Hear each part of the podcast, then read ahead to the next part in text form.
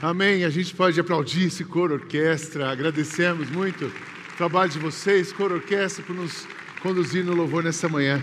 Mais uma vez quero dar boas-vindas a vocês. A gente continua se reunindo, você que está em casa também, se reunindo, cuidando, acolhendo. E que bom que você está aqui. Estou vendo bastante gente de máscara. Assim a gente vai se protegendo. Logo, logo essa onda passa.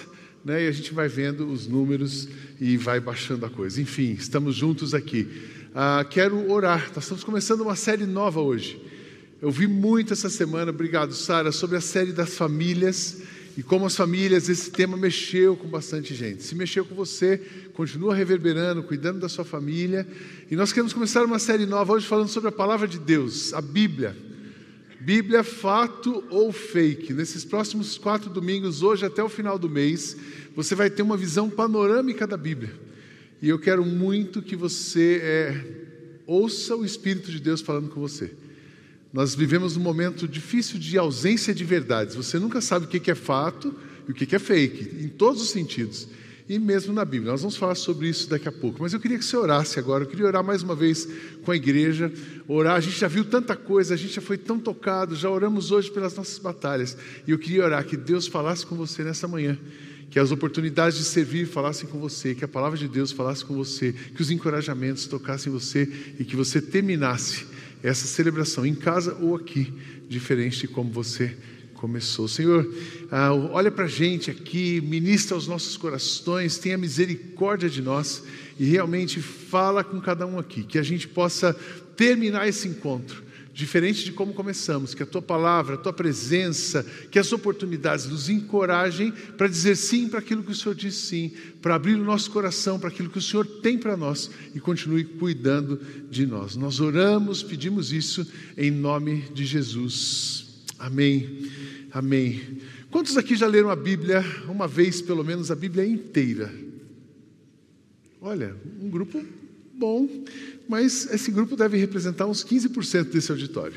O primeiro desafio que eu quero te dar nesse mês é você começar uma leitura bíblica. Sidney, eu não tenho noção de como isso acontece. Tem um aplicativo que a gente usa, o YouVersion, e ele tem várias sugestões de planos de leitura. Eu vou mandar para vocês hoje eu vou publicar hoje no meu Facebook, Instagram da igreja, no WhatsApp, mandar algumas sugestões de planos de leitura.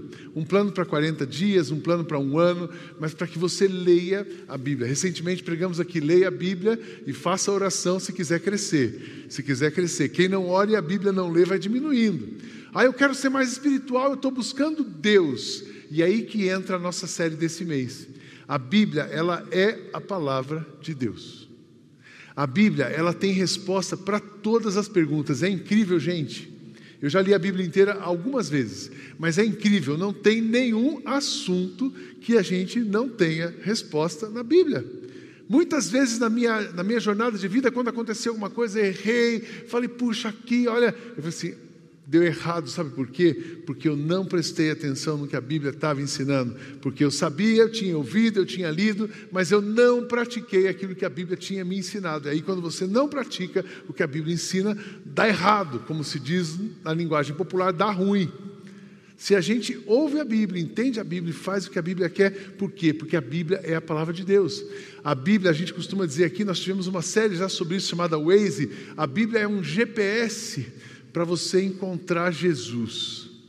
A Bíblia não é, tem um vídeo bacana, a Bíblia não é uma coxa de retalhos, mas de Gênesis Apocalipse você vai ver a história do povo de Deus, a história, as manifestações de Deus na humanidade, você vê Jesus desde a criação, a Jesus sendo adorado no Apocalipse, Jesus na Cidade Santa.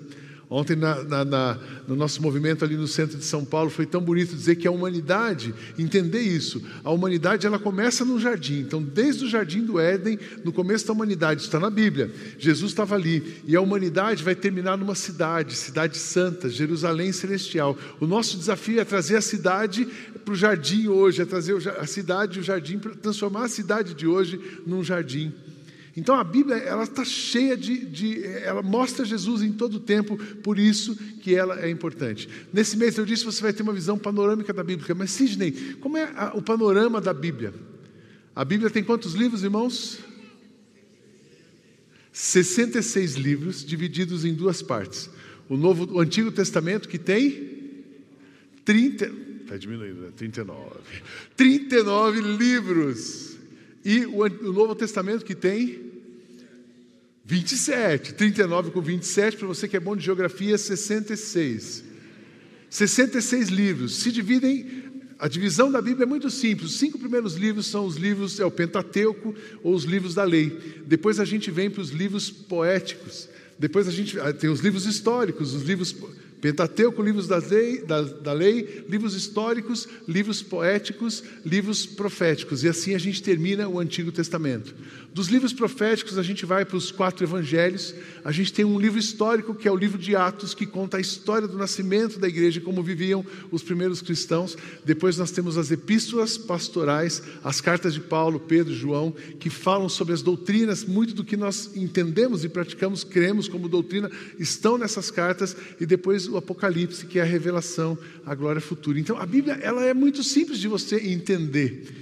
Você vai lendo a Bíblia, vai estudando e essa divisão vai falando ao nosso coração. É muito importante, sabe por quê?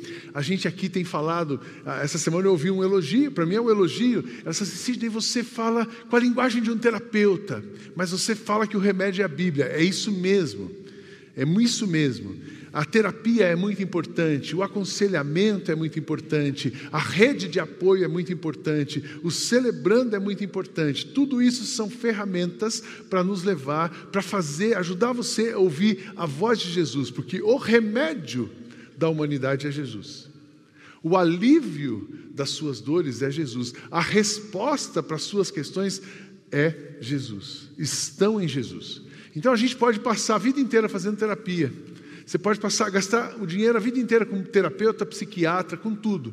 Mas enquanto você não tem uma base espiritual, não está firmado o pé em Jesus e não ouve o que ele diz, você vai ficar faltando alguma coisa. Porque o remédio, a doença da humanidade é uma coisa chamada pecado. E o remédio da humanidade é Jesus. O que cura o pecado da humanidade é Jesus. E Jesus você encontra na Bíblia. Então é muito importante a gente entender isso. Nesse contexto, e aí existe muita deturpação deturpação daquilo que é a Bíblia e que a gente está chamando de fake news. Nós vivemos numa época de fake news, por isso que a nossa série, chama-se Bíblia, fato ou fake. Tem muita coisa que a gente ouve, presta atenção nisso.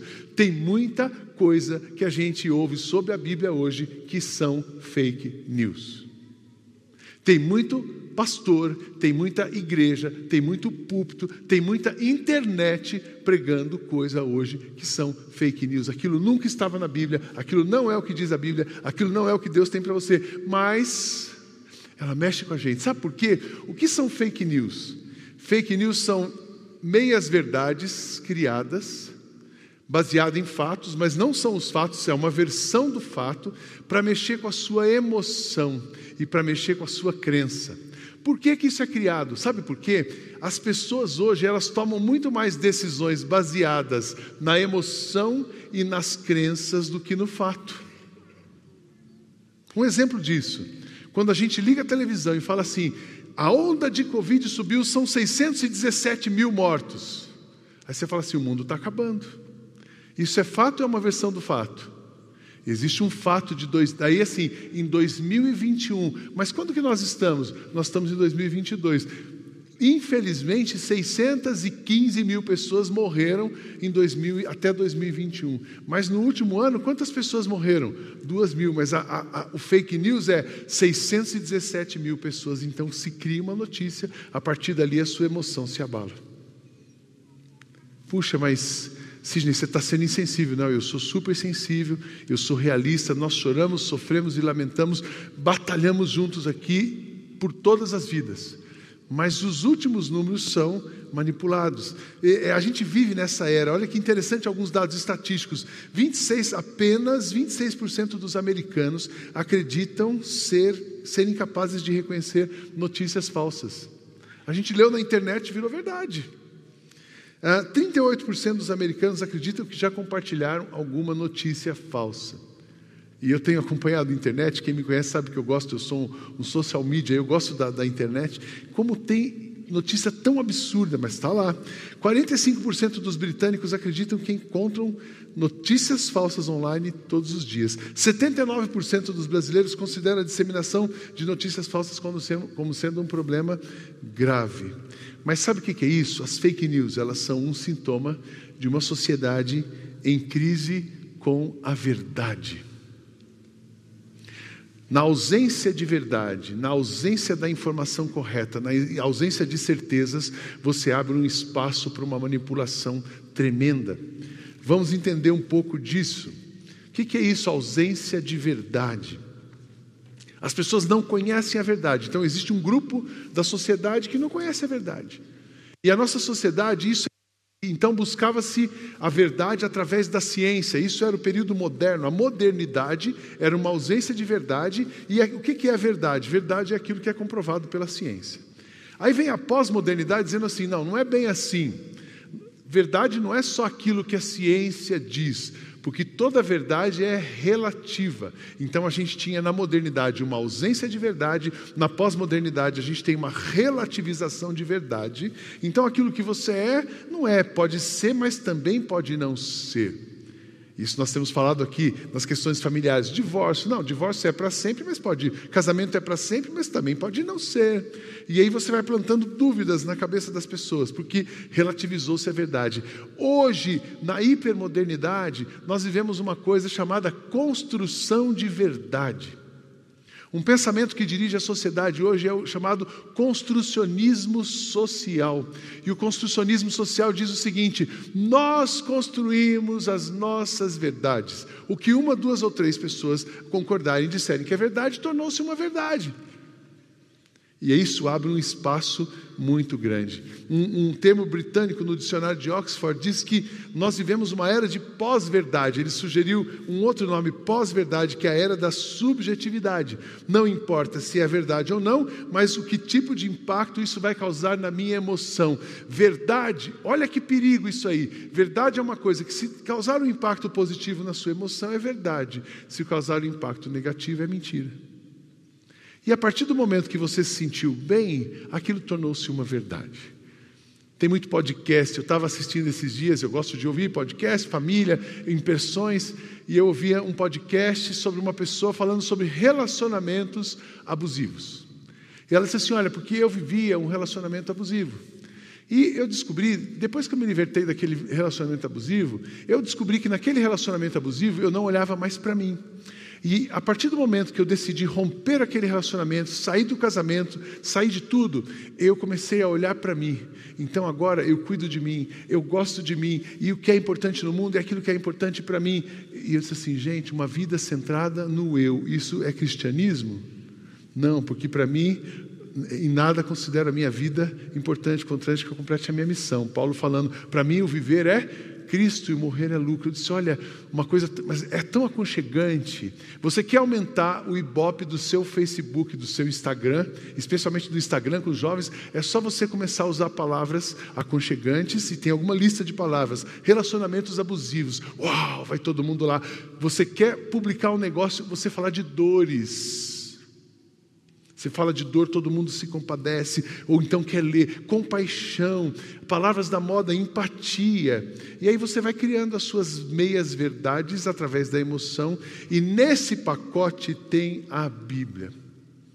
Nesse pacote tem pregadores falando tanta besteira, tem pregador, pregadores dizendo que você é o centro da sua vida, isso não é cristianismo, Jesus é o centro da nossa vida, que você nasceu para ser feliz e o que é importante é você ser feliz, e não é isso, você não nasceu para ser feliz, você nasceu para ter vida em abundância, e vida em abundância é aquela que Jesus dá para você.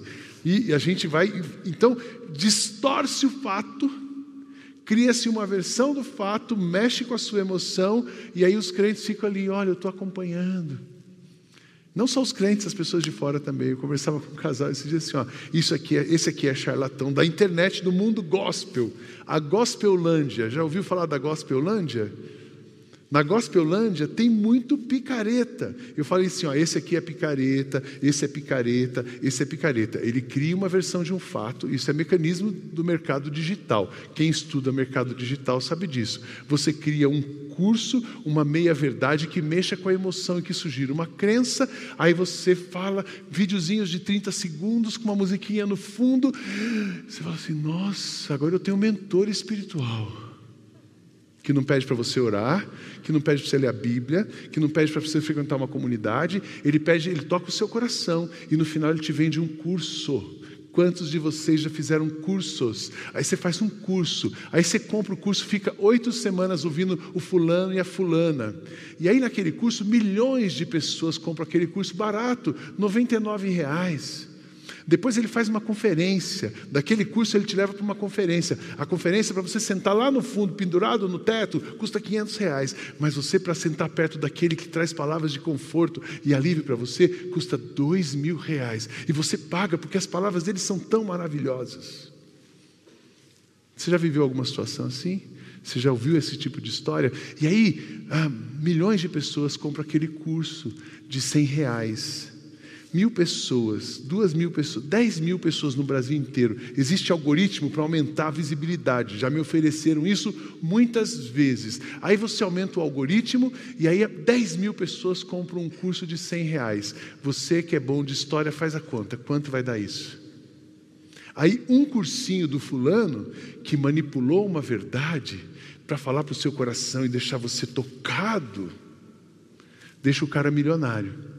Ele compra uma casa em Orlando, ele tira um green card e você fica aqui no Brasil remando para pagar suas contas. Entenderam o que é fake news? Então nós precisamos, nós crentes, precisamos parar de acreditar nisso, nós precisamos acreditar nas Escrituras, nós precisamos acreditar naquilo que a Bíblia nos diz, amém, irmãos? Só existe uma verdade e a verdade é Jesus. Paulo, quando escreveu para Timóteo, ele diz assim: Olha, nós vivemos tempos difíceis. As, a carta pastoral de Paulo a Timóteo é assim: nós vivemos tempos difíceis, e nos tempos difíceis você precisa fazer algumas coisas. Então, eu quero ler para vocês, para a gente entender essa questão da Bíblia. Começando hoje, para que, que a Bíblia existe? A Bíblia existe para trazer para você, para o seu coração, para a sua mente, uma verdade absoluta no tempo de ausências e construções de verdade. Se você tem dúvida, pode ir para a Bíblia, porque ali é verdade, é absoluta e funciona. E foi isso que Paulo disse a Timóteo. Segunda carta de Paulo a Timóteo, capítulo 3, versos 14 a 17, ele diz assim: Timóteo, você, porém, deve permanecer fiel àquilo que foi ensinado. Sabe que é verdade, pois conhece aqueles de quem aprendeu. Desde a infância lhe foram ensinadas as escrituras sagradas que lhe deram sabedoria para receber a salvação que vem pela fé em Cristo Jesus. Toda escritura, preste atenção, toda escritura é inspirada por Deus e útil para nos ensinar o que é verdadeiro, para nos fazer perceber o que não está em ordem em nossa vida. Nos, ela nos corrige quando erramos e nos ensina a fazer o que é certo. Deus a usa para preparar e capacitar o seu povo para toda boa obra. No início desse, dessa carta, desse capítulo, Paulo estava dizendo assim: olha, os tempos difíceis. E aí, John Stott fala de três coisas para ilustrar um tempo difícil. Nos tempos difíceis, você tem um amor mal direcionado no versos 2 a 4, ele diz: As pessoas só amarão a si mesmos, antes de falar da Escritura. Ele está dizendo: o que está acontecendo agora? Amor mal direcionado. As pessoas só amarão a si mesmas e ao dinheiro. E cheias de si, amarão os prazeres ao invés de amar a Deus. Então, nós vivemos nessa sociedade onde as pessoas estão. É, é, é, as pessoas viraram coisas, e coisas são materializadas e valorizadas, precificadas, e amor hoje está difícil, está difícil encontrar amor verdadeiro. Últimos tempos o amor se esfriará. Eu, o John Stott fala do amor mal direcionado dos tempos difíceis, da religião vazia. Verso 5: serão religiosos apenas na aparência, mas rejeitarão o poder capaz de lhes dar a verdadeira devoção muito do que você, infelizmente, infelizmente, muito do que você vê no mundo religioso, inclusive o evangélico, ele não é a verdadeira, o verdadeiro cristianismo. A gente vive num mundo de religião vazia, tanto no cristianismo, nos evangélicos, como nos católicos, e aí são todas as religiões. Religião é uma coisa vazia, mas o Cristo vivo é algo cheio, verdadeiro e poderoso. Ontem a gente estava servindo lá no 242, chegou uma caravana, um grupo de São José dos Campos, e o Luzimar, eu e mais duas ou três duas pessoas, uma do 242 e, do, e um casal de São José dos Campos. A gente ficou responsável ali, limpando o auditório e tal, tal, tal. E a, daqui a pouco a moça falou assim: Olha, eu estou lendo o seu livro, eu sou nova lá no campus de São José e tal e tal. Fiquei minha amiga, eu falei: Como você chegou? Uma amiga me levou. Eu falei: Que legal, vocês vieram de alguma igreja? Ela falou assim: Não, a gente é católico. Nós somos católicos, mas nós estamos lendo a Bíblia, a gente vai no culto todo, todo domingo e a gente isso, a gente aquilo. Eu assim: Que legal, eu não sou evangélico, eu disse para ela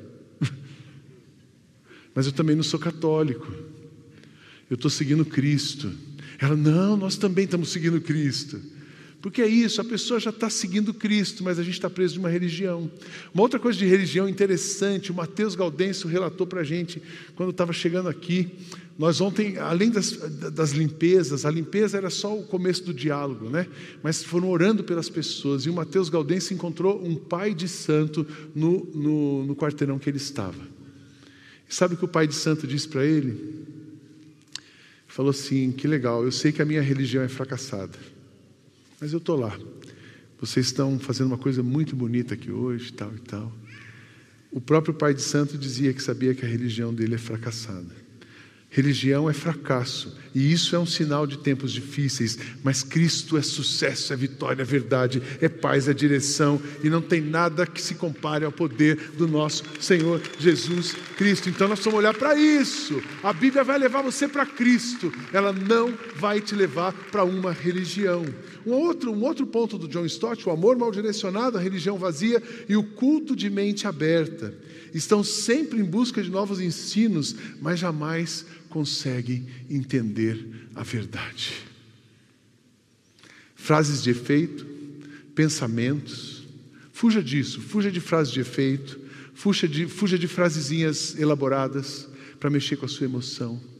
Não aceite nada menos do que a verdade, amém, irmãos? Não aceite nada menos do que está debaixo de Cristo. Não aceite nada menos do que uma coisa que realmente foi inspirada pelo Espírito Santo de Deus. A Bíblia Preste atenção nisso. A Bíblia não vai te levar para uma religião. A Bíblia vai te levar para Cristo. A Bíblia vai te levar para a verdade a verdade que é Jesus. Jesus é a verdade absoluta no mundo sem verdade, no mundo onde a verdade é relativa, no mundo de verdades construídas. Existe uma verdade que liberta e essa verdade é Cristo. E você vai conhecer essa verdade, você vai ouvir sobre essa verdade, você vai entender essa verdade quando você ler a palavra de Deus. A Bíblia é, um, é o caminho que Deus deixou para nós, para que nós nos conectássemos a eles at através de Jesus e então recebêssemos as palavras de vida. Emoções, crenças, pessoas são importantes, mas mais importante é a verdade que trabalha a sua crença, que cuida das pessoas e que equilibra as suas emoções para permanecer fiel ao que fomos ensinados. Nós precisamos entender. Então, Paulo começa dizendo a Timóteo: você, você nesse mundo aí de religião, de mente aberta, de coisa complicada, de amor, de ausência de amor, você precisa permanecer fiel. E eu digo a mesma coisa para vocês, IBM Alphaville, que essa igreja permaneça fiel a Jesus e a Sua palavra. Amém, irmãos? Que cada pastor dessa igreja, cada pessoa que subir aqui para pregar, pastor, líder, cada reunião que você estiver, cada líder de GR, seja fiel à palavra de Deus e ao Senhor da nossa igreja. Então, Paulo começa dizendo isso para Timóteo: permaneça fiel. Mas para ser fiel ao que fomos ensinados, precisamos entender a origem das Escrituras, de onde vêm esses ensinamentos, o seu propósito e o que devemos fazer com a Bíblia. Eu quero focar com você nesses três pontos: a origem da Bíblia. A origem da Bíblia, toda a Escritura, o verso 16, é útil e inspirada por Deus. A Bíblia é a palavra de Deus. Mas, Sidney, eu li a Bíblia, tem tanta confusão, tem tanta história ali, gente que matou gente, aquilo é a palavra de Deus. Existe um contexto escrito, existe uma narrativa para a descrição do contexto, mas o ensinamento, ele é a palavra de Deus. Por que Bíblia? É um ensinamento que funciona aqui e funciona em qualquer cultura, tem um, um, um, um sentido e um valor universal. A Bíblia, o ensinamento da Bíblia, ele vale em qualquer cultura, em qualquer local, em qualquer parte do mundo. Por isso é a Bíblia. Os 39 livros do Antigo Testamento, os 27 do Novo Testamento foram inspirados por Deus. Paulo e, e os, os, as, as, cartas pastorais, ele já dizia: Nós estamos falando e escrevendo a palavra de Deus. Paulo tinha consciência disso. Ali em Tessalonicenses, ele diz assim: Também agradecemos a Deus sem cessar o fato de que, ao receberem de nossa parte a palavra de Deus, ele estava falando, o que ele ensinava era a palavra de Deus, vocês a aceitaram não como palavra de homens, mas conforme ela verdadeiramente é, como palavra de Deus, que atua com eficácia em vocês, os que creem. Então, a Escritura, ela tem origem, homens inspirados pelo Espírito Santo foram ah, usados por Deus para despejar na humanidade o que Deus queria dizer para a humanidade. Puxa, sim, mas eu queria pesquisar mais um pouco sobre isso. Aí eu teria vários livros teológicos para você estudar. Se você colocar na, na, na, no Google ali, você vai ter uma, uma, linha muito grande, mas não vai ser em cinco minutos que eu vou explicar isso para você. Mas a Escritura é a palavra de Deus e ela é inspirada por Deus. É uma tel nestus. nestus. Isso significa que a Bíblia não é um livro como outro qualquer. A Bíblia é o livro de Deus escrito sob a inspiração de Deus, Telpneumus. Durante aproximadamente 1500 anos, cerca de 40 escritores registraram por meio de histórias, leis, poesias e profecias os caminhos de Deus em sua relação com a humanidade. É muito interessante, nós estamos lendo Salmos na live da manhã. Salmos é o dia a dia daquela igreja, é o dia a dia daquele povo, é o dia a dia da emoção. E a gente vê isso claramente em poesia. E aí vem sendo explicados os salmos diariamente nas lives. É lindo você ver Deus falando em poesia, com profecias, os caminhos de Deus em relação à humanidade. Esses registros foram soprados por Deus, isto é, os escritores foram guiados pelo Espírito Santo para escrever de acordo com a orientação de Deus. Por isso, dizemos que a Bíblia é a palavra de Deus. Amém? Vocês creem nisso? Pode crer. Pode crer. Eu já coloquei a Bíblia à prova na minha trajetória muitas vezes. Meu pai era um crente, um crente mais ou menos assim, sabe? E ele era comerciante. E às vezes ele, ele, no mundo dele, ele criou a ética dele. E meu pai falava assim: olha, isso pode não ser muito, quando ele queria ajeitar alguma coisa, isso pode não ser muito bíblico, mas na prática funciona. Aí eu falava assim: deixa eu testar esse velhinho aí. Aí não, aquilo que não é bíblico não funciona. E aquilo que é bíblico funciona. O que é palavra de Deus funciona. O que não é palavra de Deus não funciona. Então a Bíblia é a palavra de Deus. Segunda coisa, o propósito das Escrituras. Então parte desse princípio. Tudo que você vai ouvir esse mês, a Bíblia é a palavra de Deus. Deus falando com a humanidade, Deus falando com você. O propósito disso. E aí, aqui a gente entra no texto de hoje. O verso 15: Desde a infância foram ensinadas as Escrituras que lhe deram sabedoria para receber a salvação que vem pela fé em Cristo Jesus. A Bíblia, o propósito de Deus deixar a Bíblia para nós é a gente receber a salvação, a sabedoria para a salvação.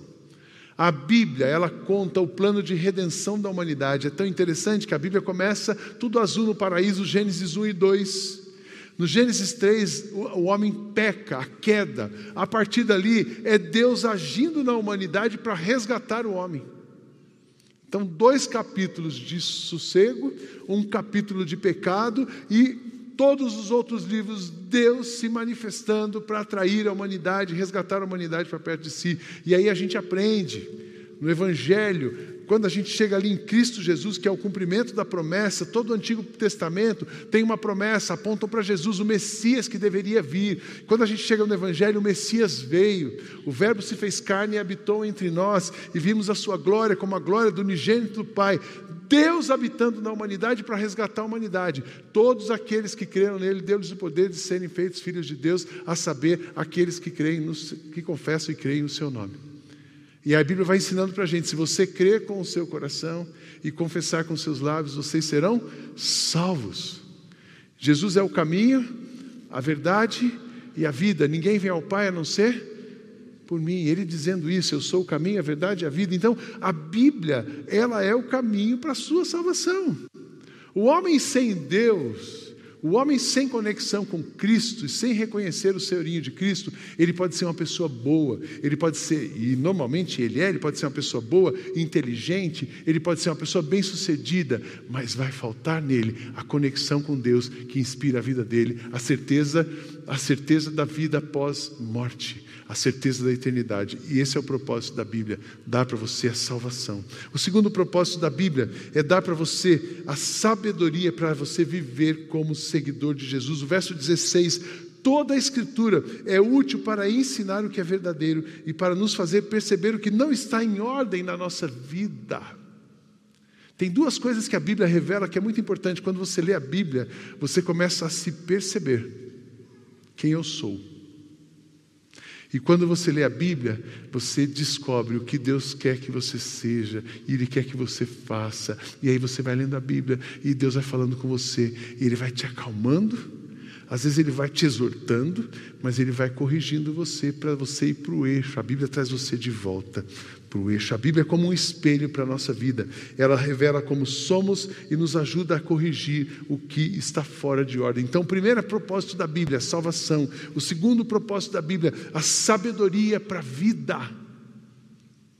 O seu casamento, o que nós ensinamos para você, para o seu casamento, da sua família no mês passado, sabe por que funciona? Acalma o seu coração e te dá paz para prosseguir aqui, é porque está em consonância com a palavra de Deus. Não são as palavras do Sidney, não são as palavras de um pensador, não é a palavra filosófica. A gente parte da filosofia, do que queremos na terapia, mas apresentamos a palavra de Deus. Salvação, sabedoria e a terceiro propósito da Bíblia, capacitação. A Bíblia capacita você para servir a Deus.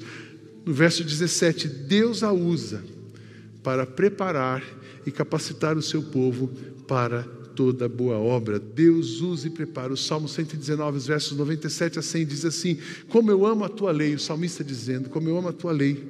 Penso nela todo dia. Os teus mandamentos me fazem mais sábio que os meus inimigos, pois sempre me guiam. Sim, tenho mais prudência que meus mestres, pois vivo a meditar em teus preceitos. Tenho mais entendimento que os anciãos, pois obedeço, obedeço às suas ordens. Que nós devemos fazer com a Bíblia? Eu quero ir para essa parte final. O propósito é a salvação, é a sabedoria e é a capacitação para você servir, mas você deve fazer com a Bíblia? Primeira coisa, receber a sua mensagem. Precisamos ser aprendizes das Escrituras, são elas que revelam Jesus. Ser discípulo é ser aprendiz, ser discípulo de Jesus é aprender com Ele, e para isso precisamos das Escrituras que nos apontam para Jesus. Vocês estudam mandamentos, preciosamente as Escrituras, porque creem que elas lhe dão a vida eterna. O que a gente espera? Que você acredite nessa mensagem Leia a Bíblia e acredite nas palavras de, da Bíblia. A segunda coisa, que você permaneça com a sua mensagem, permaneça fiel. Também Paulo escrevendo aos Colossenses, ele diz: é preciso, porém, que continuem a crer nessa verdade e nela permaneçam. Permaneçam firmes, não se afastem da esperança que receberam quando ouvirem as boas novas que foram anunciadas para todo mundo. Ontem eu jantei com um casal daqui da igreja, Mariana e Marcelo. Queridos, a Cátia e eu, a Ana, jantamos com ele. Marcelo, nosso comentário, a paeja que a Mariana fez estava maravilhosa. O vinho que foi servido, incrível. A sobremesa, encantadora. Mas o que a gente voltou falando para casa foi o Marcelo dizendo assim: Eu sou crente do pé à cabeça. Eu tenho meu pé firmado em Cristo uma pessoa muito cara para o Marcelo, preciosa para o coração dele, diz assim: Olha, tem pedras preciosas, tem pedras medicinais aqui que vão trazer energia para você, para sua casa. E assim, pô, para com isso. Não tem pedra que traz energia. Nossa energia tem nome, o nome da nossa energia é? É Jesus. Tem crente dormindo embaixo de pirâmide. Não tem pirâmide nenhuma que vai tirar uma olhada da sua vida mas Jesus te protege, te liberta de todo mal. Não tem nenhuma pedra que vai fazer você acalmar. Aí você olha para o azul, o azul te dá paz. Você respira erva doce, você dorme bem. Você cheira a laranja antes de dormir, você vai se acalmar.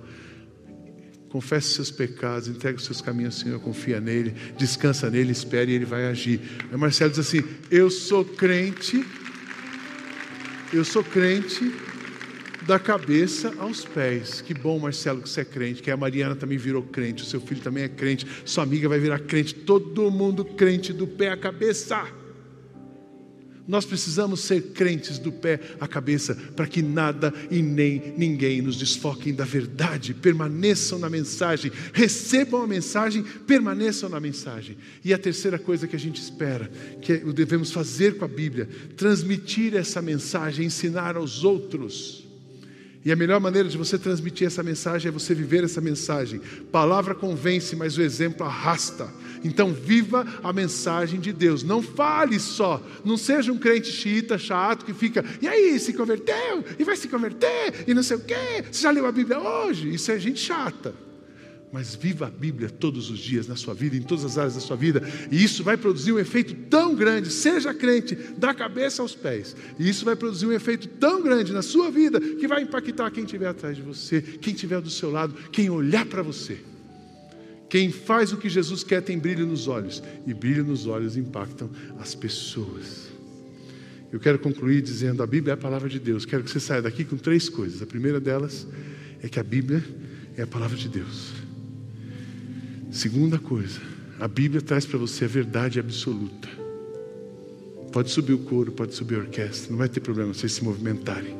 Nós vamos celebrar a ceia, vamos celebrar a verdade. Mas preste atenção nisso: a Bíblia é a palavra de Deus. Segunda coisa, a Bíblia traz a verdade que você precisa para viver a sua vida. Conhecereis a verdade e a verdade te libertará.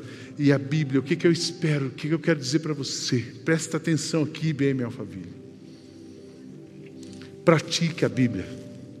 Não sejam apenas conhecedores da palavra, mas praticantes.